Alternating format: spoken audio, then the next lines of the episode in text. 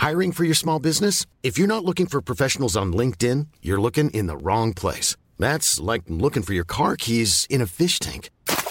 LinkedIn helps you hire professionals you can't find anywhere else, even those who aren't actively searching for a new job but might be open to the perfect role. In a given month, over 70% of LinkedIn users don't even visit other leading job sites. So start looking in the right place. With LinkedIn, you can hire professionals like a professional. Post your free job on linkedin.com slash spoken today.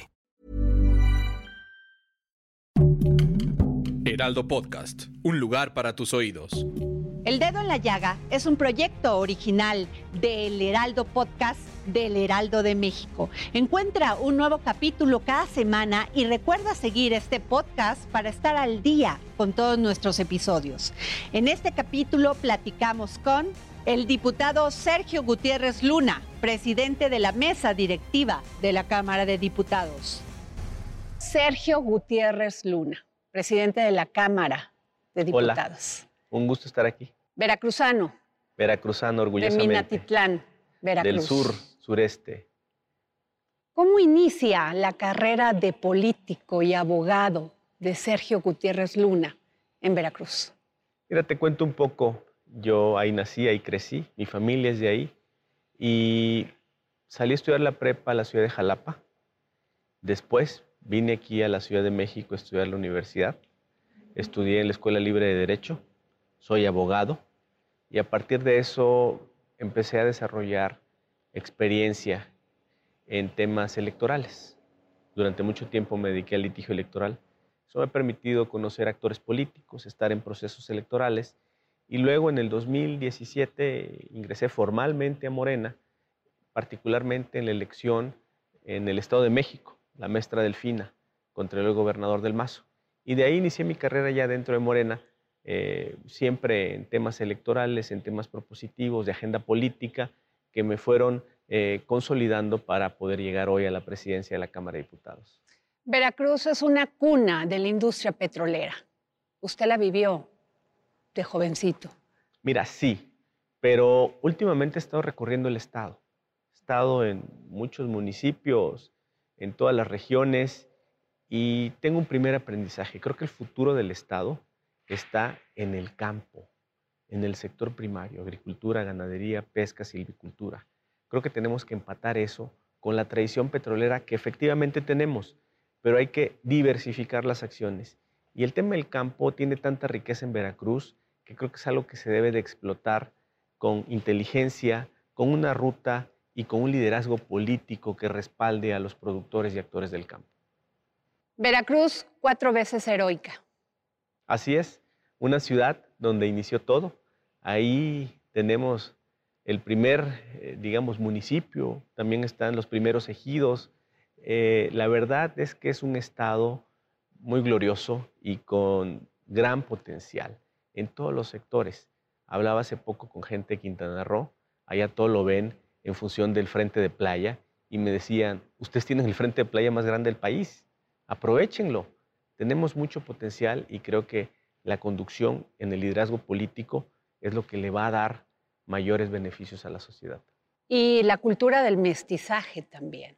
Mira, la cultura del mestizaje, incluso tenemos eh, pueblos como Yanga, donde hay comunidades afromexicanas destacadas. Eh, era un puerto de entrada, eh, el puerto de Veracruz para todo lo que venía de Europa y de África, mucho mestizaje, pero además mucha riqueza cultural, mucha riqueza histórica, tanto precolonial como ya en la época de la colonia. Origen, dicen que a veces es destino. Veracruz tiene, pues, origen. ¿Por qué los políticos tienden a no reconocer el origen de un pueblo? Yo creo que a veces por olvido, por inercia, yo creo que ir a los lugares, visitar en sitio a las personas, a las comunidades, te va refrescando Primero, las necesidades. Segunda, el origen. Tercero, te permite trazar cuál va a ser el destino de esas comunidades para bien. Por eso yo me he dado la tarea de recorrer detalladamente el Estado, ampliamente, platicando con todos los sectores, y eso va nutriendo a quienes ejercemos el oficio de la política para tener respuestas, para encontrar soluciones. Ya que estamos en Veracruz, diputado Sergio Gutiérrez. Eh, el gobernador Cuitláhuac García ha mencionado, no solamente a usted, que no tienen derecho a aspirar a aquellos que no conocen el estado de Veracruz, palabras más, palabras menos. ¿La potestad de una candidatura la tienen los gobernadores? Mira, yo respeto mucho al gobernador. Creo que el trabajo es lo que va definiendo a la persona. Yo soy un hombre de trabajo y de esfuerzo. Estoy donde estoy por eso, por dedicarme a hacer las cosas, a dar resultados, a tener compromiso con el partido, con el movimiento del presidente. Y eso es lo que estoy traduciendo. ¿Dónde estaré? Donde más se me necesite en el movimiento, pero con una base sólida de trabajo y de esfuerzo. ¿Qué requiere Morena en Veracruz? ¿Por qué seguimos sumidos en la delincuencia, en esta falta de proyección al campo? Tenemos una industria que se terminó, la industria petrolera. Tenemos una nucleoeléctrica que usted ha visitado recientemente. Conoce la problemática. ¿Qué es lo que pasa? Mira, creo que siendo un, un estado tan hermoso y tan con tanta potencialidad. Creo que hay que un poco separar los temas. Hay temas que tienen rezagos de décadas y que darles la vuelta lleva un tiempo y un proceso. Estamos en eso. Te pongo un ejemplo, el tema de la seguridad o la inseguridad, que por ejemplo donde yo soy, en el sur del estado, es intensa, es grave la inseguridad, pero también hay un fenómeno de que no solo se trata de acciones policíacas las que debe emprender el gobierno, sino es un tema social. Un ejemplo rápido, antes de la pandemia recorriendo una secundaria. Me gusta ir a las escuelas, platicar con los jóvenes, justamente para hablarles del tema del esfuerzo, del trabajo, de la dedicación. Y preguntándole a unos niños de primero de secundaria, estamos hablando de 11 años, más o menos 12 años, ¿qué querían ser de grande? ¿Sabes qué me contestaron? Sicarios. ¿Y sabes por qué quieren eso? Porque en el entorno social se está volviendo lo cotidiano o lo normal el crimen, la delincuencia, el dinero fácil. Cambiar la mentalidad de esos niños jóvenes es un esfuerzo que va a llevar un tiempo, porque ha tenido tanto arraigo que darle la vuelta implica esfuerzos importantes. Y eso estamos haciendo. ¿Qué te diría yo en un panorama general? Eh, Veracruz, como cualquier estado, necesita liderazgos políticos que le den acompañamiento a los problemas, a los temas, a las regiones y a los sectores. Un ejemplo del, del campo. Eh, yo creo que quien eh, encabece el Estado debe de acompañar a los productores y no necesariamente con temas de dinero, sino con temas de liderazgo. ¿A qué me refiero? Veracruz es el principal productor de piña del país, de los principales del mundo, de los principales productores en cítricos. Es el estado que produce más ganado en la actualidad que cualquier otro estado del país, más que Sonora, más que Chihuahua, más que Nuevo León. ¿Alguien lo sabe? Poca gente lo sabe. Se necesita un liderazgo que identifique esos productos con la marca Estado para que puedan tener un lugar, no solo en México, sino en el mundo, comunicando, abriendo mercados, buscando créditos, gestionando tecnología, quitando acaparadores.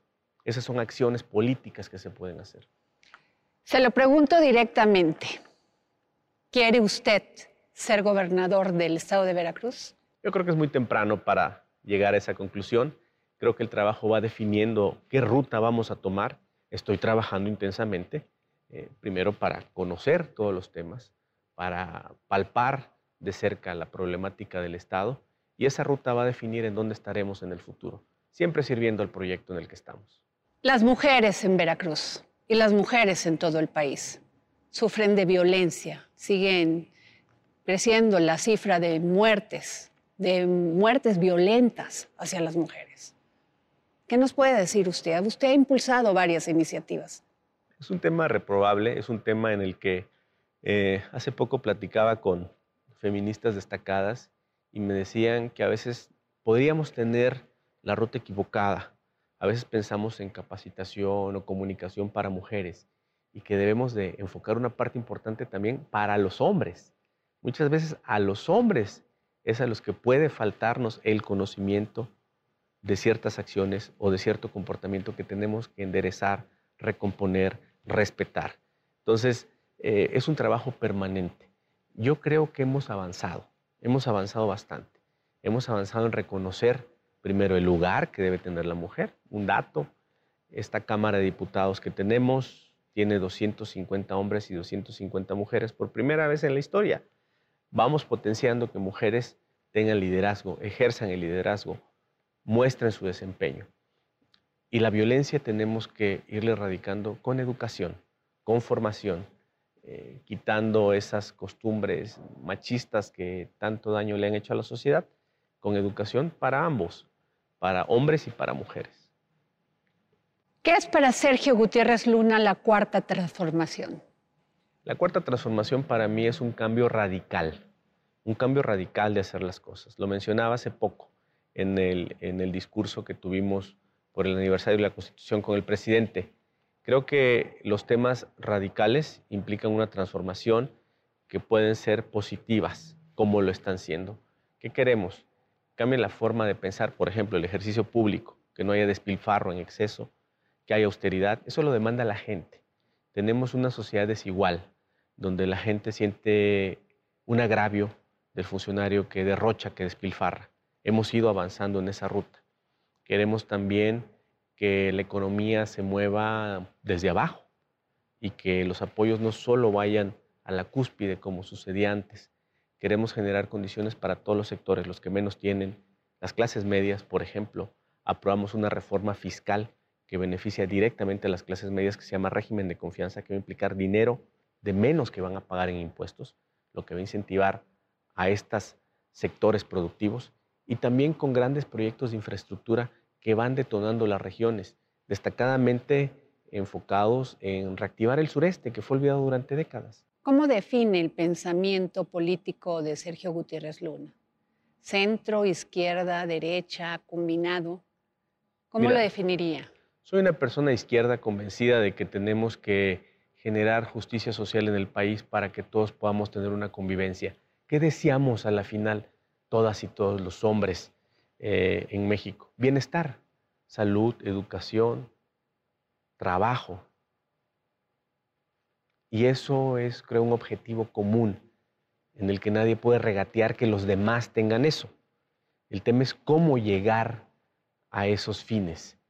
Y creo que la forma en la que lo estamos haciendo, dándole vuelta a la política que venía del pasado, enfocándonos a los que menos tienen para compensar ese rezago y ese olvido va a generar una sociedad más equitativa, donde nos aproximemos más a ese bienestar, que finalmente se traduce, ¿sabes en qué? En felicidad. ¿Por qué las clases medias y la empresarial siente que Morena no es aliado de ellos? Mira, yo creo que ahí necesitamos potenciar más un ejercicio de comunicación. Hemos aprobado reformas importantes que benefician a esos sectores. Te comentaba hace un momento la reforma fiscal, el régimen de confianza, donde 10 millones de pequeños y medianos empresarios van a ser beneficiados con este régimen, van a pagar muchísimo menos impuestos de manera más fácil, una exigencia que fue durante décadas hecha por esos sectores. La propuso el presidente López Obrador y la aprobamos los diputados de Morena. Ahí está, un hecho palpable que beneficia a clases medias. Para los sectores empresariales, no estamos en contra de los sectores empresariales. Lo ha dicho el presidente de la República. Estamos en contra de los empresarios que por corrupción se han hecho de dinero mal habido y yo creo que todos estamos de acuerdo en eso. Que queremos empresarios que generen empleos, que paguen impuestos, que paguen seguridad social. Quienes hacen eso pues, tienen todo nuestro reconocimiento y aplauso. Hay que ayudarlos y sin lugar a dudas estar de su lado también le han pasado complicada a los empresarios. El tema de la pandemia les ha pegado a todos, desde arriba hasta abajo. Eh, la solidaridad y la empatía eh, en todos los sectores yo creo que debe prevalecer. ¿Libre comercio? Sí, libre comercio, controlando y vigilando que no existan abusos por parte de quienes tienen una posición de privilegio. Sin embargo, acusan que Morena no quiere avanzar a la apertura de la economía. Eh, ni la competencia, que nunca están de acuerdo con ello, que quieren regresar a la rectoría del Estado. Yo creo que hay temas, hay temas en los que es necesario vigilar que no se generen distorsiones artificiales por quienes concentran poder económico excesivo. Y eso es sano para generar justicia social. Revocación de mandato. Y directamente le pregunto, eh, ¿considera usted que este debate entre la presidencia de la República y el INE le hace bien a México? Yo creo que es importante debatir los temas. Creo que en el INE eh, pasa una resistencia a este cambio. Creo que no han entendido algunos personajes del INE la demanda social que va por la ruta de la austeridad, de no ser ostentosos, de no tener salarios exagerados ni prebendas de otra época. Creo que no lo han entendido y creo que es importante señalarlo para que se dé un entendimiento. ¿Qué te diría yo? Eh, el ejercicio democrático implica contrastar ideas, debatir en el foro abierto y que la ciudadanía se forme una opinión para que pueda deliberar y democráticamente participar. Usted pidió la renuncia de Lorenzo Córdoba, de Ciro Murayama. Creo que se han apartado del camino. Creo que han dejado de ser árbitros. La función de un árbitro debe de privilegiar eh, o sustentarse en la prudencia. Creo que no la han tenido. Ellos dirimen controversias entre los actores políticos y han sido más protagonistas que árbitros. Para poner un ejemplo, cuando alguien va a un partido de fútbol, no va a ver al árbitro, va a ver a los jugadores y a los equipos. Ellos han en exceso tenido un papel protagónico que a nuestro juicio está dañando la función de árbitro, generando desconfianza en una de las partes, cuando ellos atacan a esta parte. Creo que esta distorsión, este, esta forma en la que se han apartado de la ruta tanto Lorenzo Córdoba y Ciro Murayama es algo muy evidente y que le hace daño a la sociedad. ¿Por qué es tan cuestionado en México que alguien gane más que el presidente de la República? Si está haciendo una buena labor o tiene las credenciales para ganarlo. Yo creo que en el sector público así debe ser. En el sector público debe haber un límite para que no se tengan excesos en estos gastos o supersalarios con una sociedad que tiene tantas necesidades. Porque el sector público, recordémoslo, se mantiene o se sostiene de los impuestos que pagan todos. Y lo que demandan todos es justamente este equilibrio de austeridad en el ejercicio público. En la parte privada, evidentemente las ganancias tienen que ver con el éxito que tengan los negocios o el desempeño empresarial de las personas, siempre y cuando no abuse del poder, ni sea ilícito. Hay distancia entre, y sana distancia, entre el presidente de la Cámara de Diputados y la presidencia de la República? Ese es un tema muy recurrente y creo que a veces nos vamos con esta falsa idea de que debe de existir una sana distancia. Yo te diría lo opuesto. Lo normal en cualquier democracia del mundo es que el presidente o jefe de Estado sea cercano a su grupo parlamentario, al grupo parlamentario de su mismo partido. Tienen identidad en ideología, en plataforma. El presidente sostuvo en el 2018 en su campaña una plataforma de Morena que sostuvimos los diputados con los mismos planes, con los mismos programas, con la misma ruta. Lo ideal es empatar. Eso es lo lógico, lo normal tener un empate con el grupo parlamentario al que pertenece el presidente de la República. No debe, verse mal. En el tema, y regreso a la revocación de mandato, no se le va a permitir al presidente de la República, Andrés Manuel López Obrador, que haga propaganda, que haga publicidad de esta revocación de mandato que él ha solicitado. ¿Qué piensa usted de esto? Creo que como primer ejercicio es un ejercicio importante que debe de perfeccionarse, perfeccionarse, a mí me parece que si el sujeto de escrutinio público sobre el que las y los ciudadanos van a ir a emitir un sufragio, en el caso del ejercicio de revocación de mandato, si ese sujeto no puede comunicarse con la ciudadanía para que ésta conozca y forme su criterio y con base en eso tome una determinación, pues tenemos una ruptura de comunicación. Lo normal es que el presidente comunique a las personas cuál es su trabajo, las personas juzgarán ese trabajo que está haciendo el presidente y con base en eso emitirán su voto. Si no hay comunicación, entonces estamos a un vacío. Uno de los pilares de la democracia es eh, la libertad de información, la comunicación. Los ciudadanos informados son los ciudadanos que van formando democracia. Queremos que esta información fluya y también que no se distorsione. El INE ha dicho que no tiene suficiente dinero para hacer esta consulta de revocación de mandato.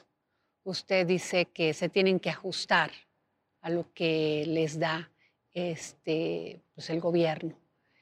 Eh, se van a gastar aproximadamente dos mil y tantos millones de pesos, bien lo dice usted, en un país que está sufriendo de una crisis económica por esta pandemia del COVID-19. Si no instalan todas las casillas, ¿qué va a pasar, diputado?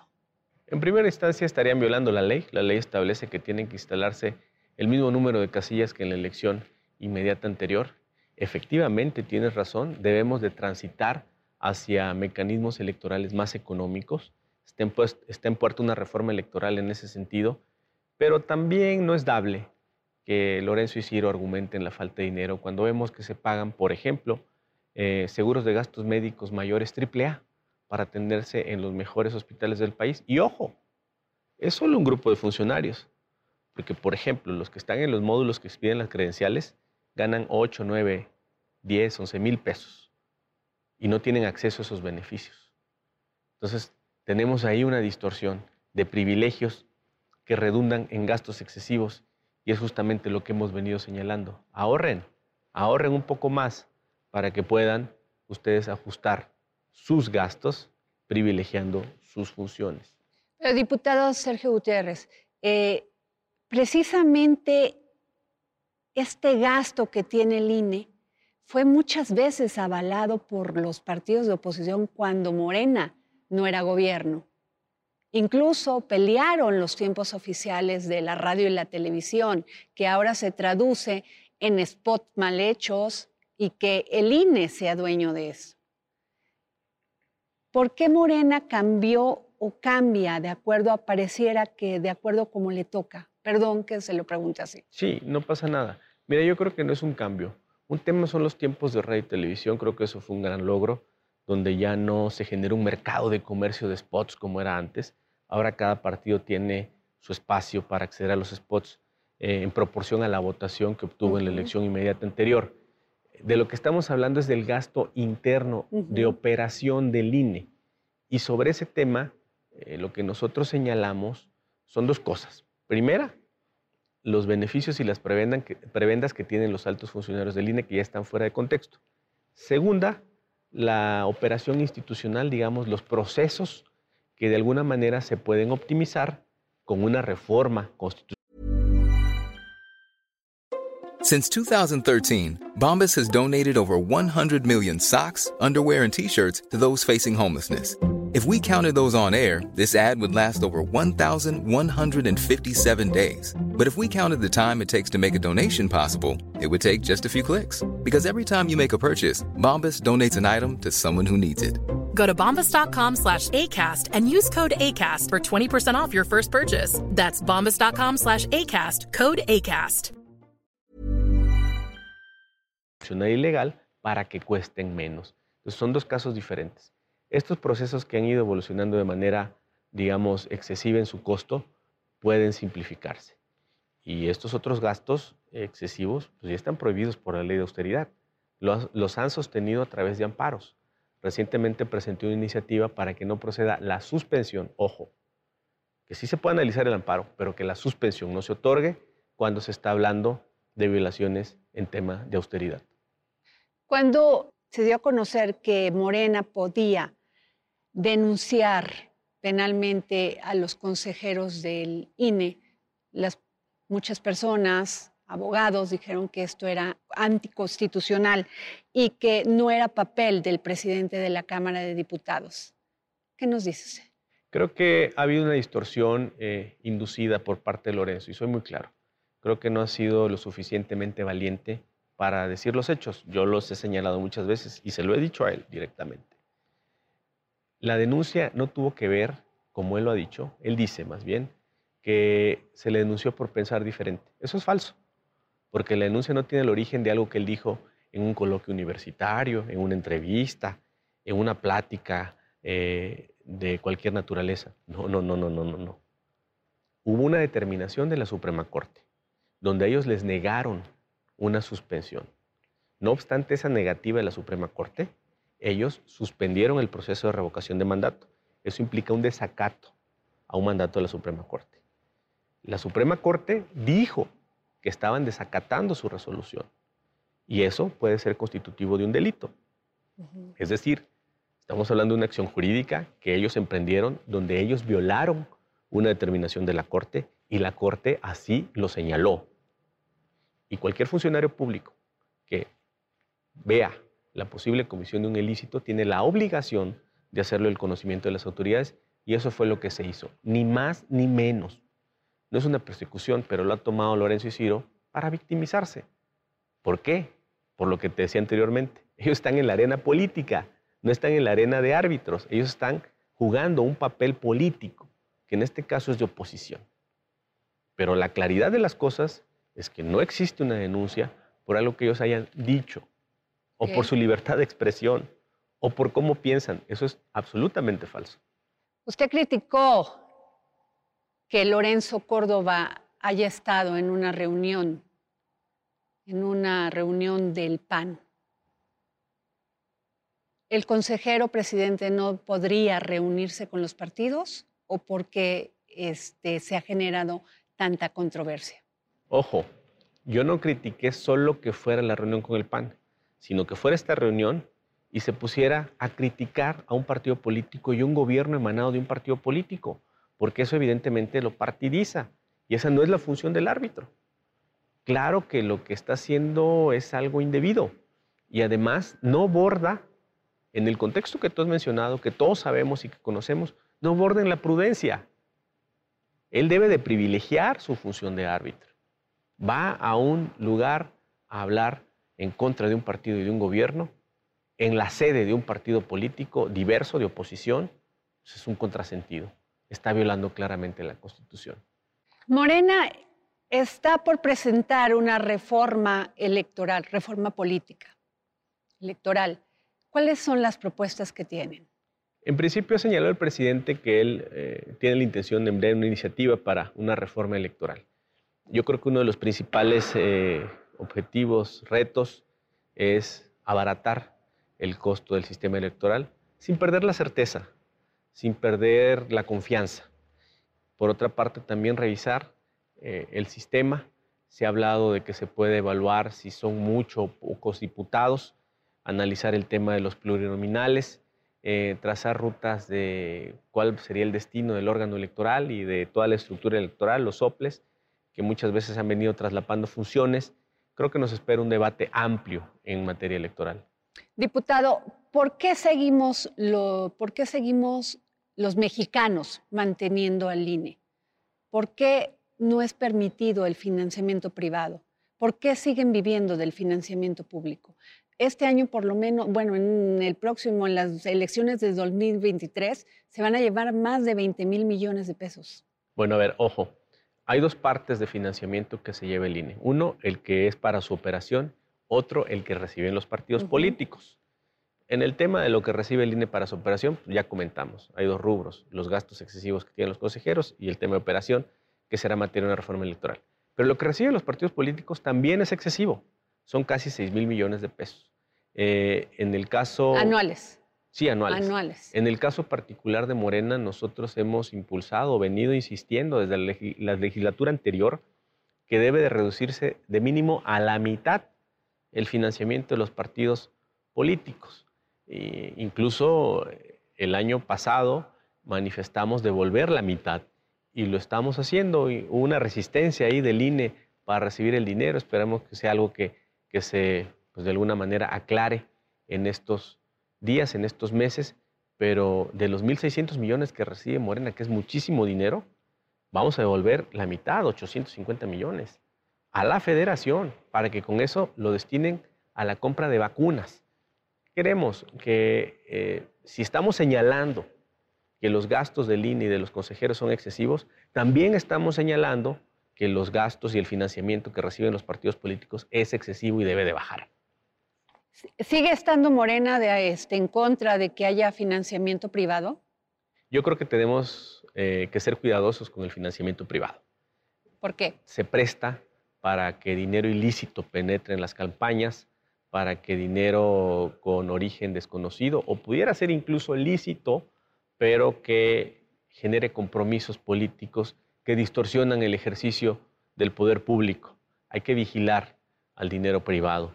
Creo que tenemos que evolucionar un poco más para que ya podamos estar en un escenario de dinero privado en las campañas.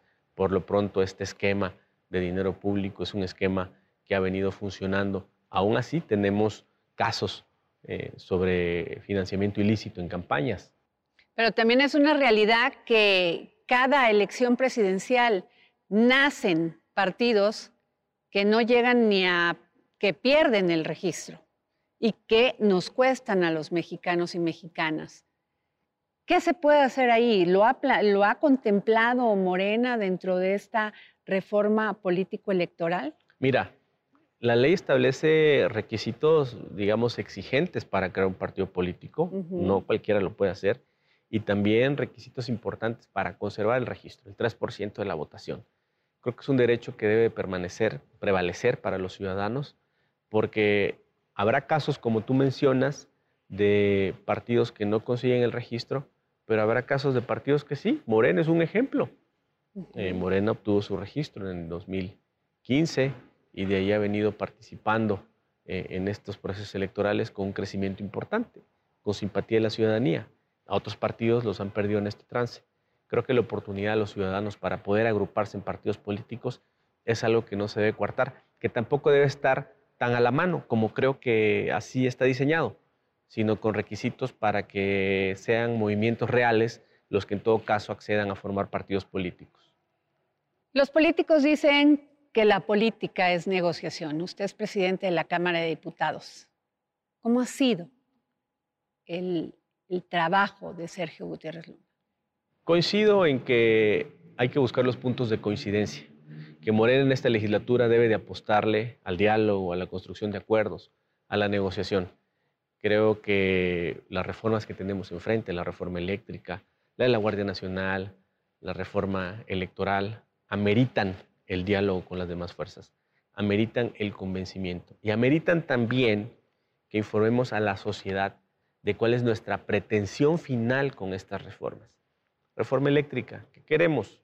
Cosas sencillas, lo digo de manera muy simple, que bajen los precios de luz, que participen empresas privadas en la generación de energía eléctrica con ganancias justas, no exageradas, que hay energías renovables fortalecer a la Comisión Federal de Electricidad. Podemos desgranar cada una. Te las di como ideas muy básicas, pero también un poco para desmontar a veces mentiras que están en el ambiente y que han hablado, por ejemplo, de que queremos impulsar energías sucias. Es falso, no es así. Queremos, en ese caso, rehabilitar las hidroeléctricas que tenemos, que ya están, que existen, que no están funcionando al 100% porque han sido abandonadas. Se está construyendo un parque fotovoltaico en Sonora, el más grande de Latinoamérica sí vamos por la ruta de energías limpias. Ahí le quiero hacer una pregunta, diputado Sergio Gutiérrez.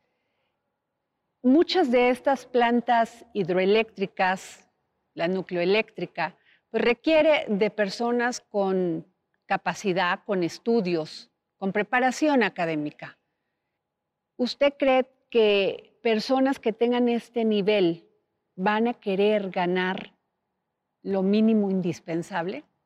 Creo que en la actualidad en la Comisión Federal de Electricidad existen importantes técnicos, importantes personas que están eh, encabezando estas centrales, ya sea, digamos, en, las zonas, en las regiones donde están o a nivel central. Creo que sí hay compromiso y convicción de muchas, muchas personas de servir. El servicio público finalmente es una vocación. La vocación del servicio la tiene quien, hombre o mujer, desea eh, ayudar a la ciudadanía a desempeñar un cargo, ya sea técnico, como pudiera ser muy técnico en la Comisión Federal de Electricidad, o más de vinculación social o con la gente. Usted ha hablado de, coincidencias con otras personas, con los partidos de oposición que no piensan igual que Morena. Eh, se habla en, esta reforma de la industria eléctrica de los contratos leoninos, del abuso del poder, del abuso que hubo de estas empresas hacia la Comisión Federal de Electricidad. Sin embargo, hemos nada más escuchado de estos contratos leoninos. ¿No sería más fácil ponerlos en la mesa y negociar, llegar a una justa negociación, más que sacarlos del, del mercado, eh, este, incluso señalar a otros países porque pues esas empresas son de, ese, de origen de ese país? Mira, te voy a dar un dato. Cuando iniciamos los foros de Parlamento Abierto, que están ahorita transcurriendo en la Cámara de Diputados, que han sido intensos, interesantes, productivos, el día que se inauguró, todos los partidos políticos ahí representados, o sea, todos, estuvieron de acuerdo en una cosa, en que la reforma energética del 2013 ya no sirve, que no funciona, que está superada, que no sirvió, que necesitamos una reforma nueva. ¿Cuál, cómo?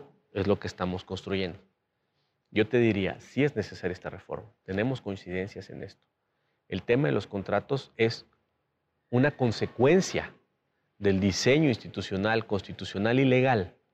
No, no solo se trata de revisar contratos, se trata de hacer un rediseño donde respetemos las inversiones. La propuesta es que participe la inversión privada hasta en un 46%, que es lo que aproximadamente ya tienen del mercado actualmente, ya tienen invertido, pero en condiciones donde no tengan estas ganancias exageradas, exorbitantes, privilegiadas, desproporcionadas y que además implican un fraude a la ley, como el caso de estas sociedades de autoconsumo, donde la ley prohíbe la venta de energía eléctrica entre particulares, permite que los particulares generen energía para su propio consumo, digamos, eso lo usa mucho la industria, una planta cementera, digamos, tiene un amplio, un gran consumo eléctrico, genera su propia energía para su consumo, pero lo que hemos visto es que se ha distorsionado esto y que en realidad se vende esta energía a otros consumidores que es el esquema que se ha mencionado mucho de los OXUS, por ejemplo. Ok. Pero, este, y entiendo esto de los contratos leoninos, pero ¿por qué no hay responsabilidades para, ni para los funcionarios de aquel entonces, entonces, ni tampoco para los empresarios? Yo creo que habrá que buscar ese esquema. Mm, eh, pienso que ahorita no sería esa la ruta, la ruta sería rediseñar el sistema, focalizarnos en cómo corregir esta parte y vernos también en el espejo de lo que está sucediendo en otros países. España, con una crisis importante, no puede pagar la gente el recibo de luz en España. En Inglaterra, hace un par de meses, empresas que producen energía eléctrica quebraron porque ya no era negocio por el precio alto del gas. Tuvo que nacionalizarlas el gobierno inglés porque tenían a millones de ingleses y no los pueden dejar sin electricidad. Y tuvo que entrarle el quite el gobierno, absorbiendo ese costo que finalmente van a pagar los ingleses. Necesitamos ver también esos escenarios para, eh, de alguna manera, reconducir nuestra ruta. Morena necesita de los otros partidos para que pase la reforma, industria eléctrica. ¿Cómo le van a hacer? Mira, yo creo que estamos trabajando en estos foros de Parlamento abierto, primero para generar debates técnicos, profundos, serios, de cara a la sociedad. Segundo tema, no solo necesitamos convencer a los partidos políticos, también a la sociedad. Comunicar a la sociedad por qué o cuál es la ruta de esta reforma eléctrica. Eso también se está haciendo. Lo que nosotros eh, le apostamos es a que haya mucha claridad en el debate, en las cifras, en lo técnico, en la ruta, en el análisis de la reforma del 2013 y con base en eso construir una ruta futura Mm, yo creo que el tema de la defensa per se de las inversiones privadas no es suficiente para mantener a la ciudadanía con la esclavitud en el pago de los precios de la luz. Necesitamos replantear. Y otra vez, ojo, no se está en contra de quienes tienen inversiones o pretenden producir energía de manera privada. Queremos que ganen lo justo. Están teniendo utilidades exageradas. Y eso implica 400 mil millones de pesos al año que pagamos todos. Y en cambio, por ejemplo, un caso muy, muy claro, el despacho de energía, que es la forma en que entran quienes producen electricidad a la red que le pertenece a la CFE. La primera energía que entra por un esquema legal es la energía, digamos, eólica o solar, porque pues su, su fuente de energía no cuesta, pues el sol no cuesta, el aire no cuesta, Y en el caso de las hidroeléctricas, tampoco tiene un costo el agua, que es la que mueve las turbinas en las hidroeléctricas. No, entran en despacho después, mucho después. Esa es energía limpia también. Y no tiene ese privilegio, porque el esquema fue dejar de lado las hidroeléctricas, que producen energía limpia, y privilegiar otras fuentes de energía limpia, que además son intermitentes. El PRI y el PAN ha dicho que no van con Morena, que verán después de las elecciones, que no van, que no van en esta, que han apoyado otros, pero que esta no van. ¿Qué va a pasar con...? No, yo creo que, a ver, se está construyendo. Se está yo creo que no hay nada definido en este momento, así como me lo planteas. Creo que la construcción de la política es permanente. Creo que en ese caso nosotros estamos haciendo el ejercicio de diálogo de apertura. Y también lo dijimos, se dijo el día que se inauguraron estos foros de la reforma abierta. Estamos abiertos a que se enriquezca, la iniciativa para mejorar. Las alianzas, PAN, PRI, PRD, acaban de decir que se van por una tercera vía de la democracia social que van a competir en el 2024 con esa propuesta ideológica y política. ¿Usted cómo la ve? Mira, yo creo que la, legitimidad de las propuestas en una campaña deriva de quién las encabeza, cómo se traducen y las acciones que están realizando. Eh, es muy temprano para visualizar qué va a pasar en el 24, pero lo que yo te diría es que pues si alguien pretende sostener una plataforma de izquierdo social, lo lógico es que en este trance tenga o desempeñe o desarrolle acciones en esos rubros que finalmente darán o no la legitimación para esa plataforma. Nosotros estamos aprobando e impulsando acciones que van en ese sentido. Los programas de desarrollo, las grandes obras de infraestructura, esta reforma fiscal que te comenté, la reforma eléctrica, yo creo que ahí sería importante eh, valorar, valorar el acompañamiento político que puedan tener otras fuerzas a estas propuestas, si el corte social, en el caso de las mismas. Si llegase el caso y usted enfrentara al PAN, PRI, PRD en una alianza en Veracruz, ¿se animaría a ser candidato de Morena? Mira, yo me animaría a estar en el lugar que diga mi partido, para, por supuesto, defender nuestra plataforma, por supuesto, defender lo que hemos venido haciendo, por supuesto, recordar lo que sucedió en el pasado y cómo se ha transformado la realidad, sin duda alguna, claro que lo haría. Eh, Guardia Nacional, ¿cómo la ve? Creo que estamos construyendo una corporación nueva, diferente, sana, y creo que hay que cuidarla. La reforma que ha mencionado el presidente y que ha dicho que propondrá tiene que ver con eso, con tratar de adscribirla a la Secretaría de la Defensa un poco para blindarla. ¿Qué sucedió en el pasado? Se formó una corporación, la Policía Federal, que fue infiltrada por el crimen. Ahí tenemos el caso de García Luna, que está siendo juzgado en Nueva York, y otros tantos altos funcionarios de esa corporación. Ya no queremos que eso suceda, si no estamos en un círculo vicioso.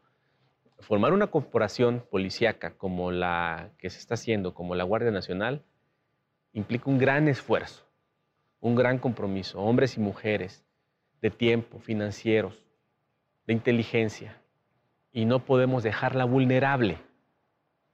Necesitamos ante problemas diversos soluciones diversas. Yo te puedo decir que la gente en provincia, en lugares que han sido castigados por la delincuencia, fustigados por la delincuencia, sí apoyaría una iniciativa de este tipo. A veces nos olvidamos de eso aquí desde las oficinas de México, algunos que critican el tema de cómo los militares se dedican a la seguridad pública, sí, pero tenemos un problema que durante décadas fue desatendido. Necesitamos soluciones que abonen a estabilizar la paz y no podemos eh, invertirle tanto tiempo a la construcción de una corporación para que años después vuelva a contaminarse. Hay que blindarla. Diputado Sergio Gutiérrez, ¿usted cree que militarizando al país se puede lograr esta paz social? Yo creo que se acabe la delincuencia. Yo creo que teniendo una corporación con principios de disciplina, con principios de blindaje, con una formación muy fuerte, eh, podemos tener resultados eh, en un tiempo más corto en materia de seguridad. ¿Va a seguir visitando Veracruz? Por supuesto, ¿Cada cuánto? cada semana. Muchas gracias, Hasta diputado luego. Sergio. Gracias a Gutiérrez ti. Luna. Gracias. Agradecemos las facilidades otorgadas para esta grabación al Museo Interactivo de Economía. ACAST powers the world's best podcasts. Here's a show that we recommend. Are you a reality TV junkie? Do you ever think, dang, I wish I had someone to talk to about all the trash TV that I watch? Well, look no further, garbage lover, because Reality Gaze is a podcast for you. Hello, I'm Maddie. And I'm Poodle, and we're the Reality Gaze. We talk about all your favorite unscripted shows like The Golden Bachelor, Love is Blind, and TLC's big, messy behemoth, 90 Day Fiancé. And if you're driving to work, folding laundry, or just pretending to listen to your husband talk about sports, Just put on the pod, and you've instantly got two gay besties spilling all the tea and reading these people for filth. so come at us, y'all. Find Reality Gaze wherever you listen to podcasts.